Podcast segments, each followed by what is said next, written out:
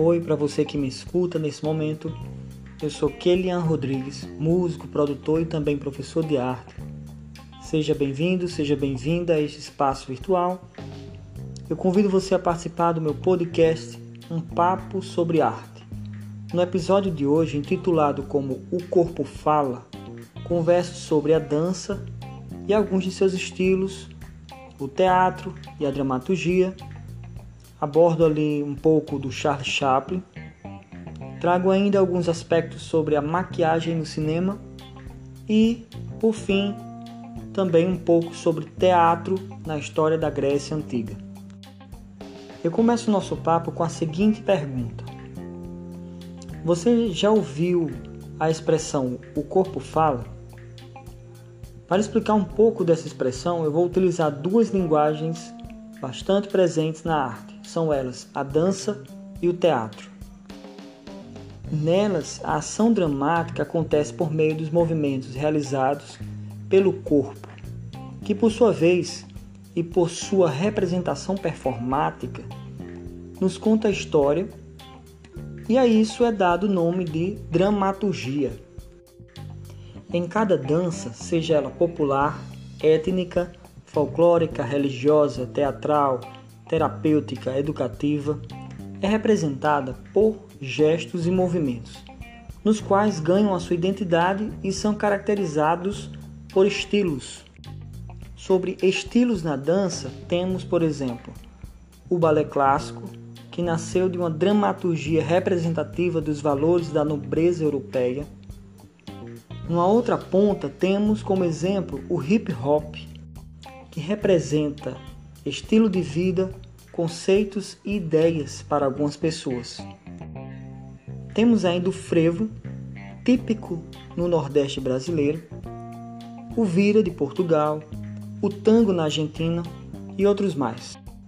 É válido lembrar que em nossa vida a comunicação não acontece apenas por palavras, ela acontece por meio de gestos que o corpo realiza.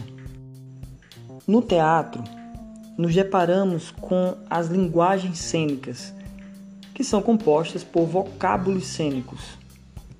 Vimos essas linguagens na pele do ator, na sua fisionomia, nos músculos, nervos e em seus movimentos no palco. Melhor dizendo, quando esse está atuando. A mímica tem como foco os gestos e é conhecida como uma arte cênica. A exemplo disso, temos o ator, diretor, roteirista, bailarino e músico inglês conhecido por Charles Chaplin, um dos pioneiros a estrear no cinema. Quanto ao tópico maquiagem no cinema, pintar o rosto também é algo muito comum e utilizado para transformar as expressões dos atores e com isso criar personagens fantásticos como é o caso do ator Johnny Depp no filme Alice no País das Maravilhas. Quem faz as maquiagens é chamado de maquiador. O maquiador tem um papel crucial. Ele busca, junto ao diretor, informações psicológicas e físicas dos personagens e com isso trabalha no processo de caracterização, dando ainda mais vida a estes. E por falar em personagem, você sabia que o teatro já existia desde a pré-história, mas que só ganhou força na Grécia Antiga? Pois é, estamos falando de uma época de 500 anos aproximadamente antes de Cristo. Inclusive, é, foi nessa época que surgiram dois gêneros denominados é, de comédia e tragédia. Foi também nessa época que, a partir do estudo de Aristóteles sobre as artes, e conheceu-se o que ele denominou de poética.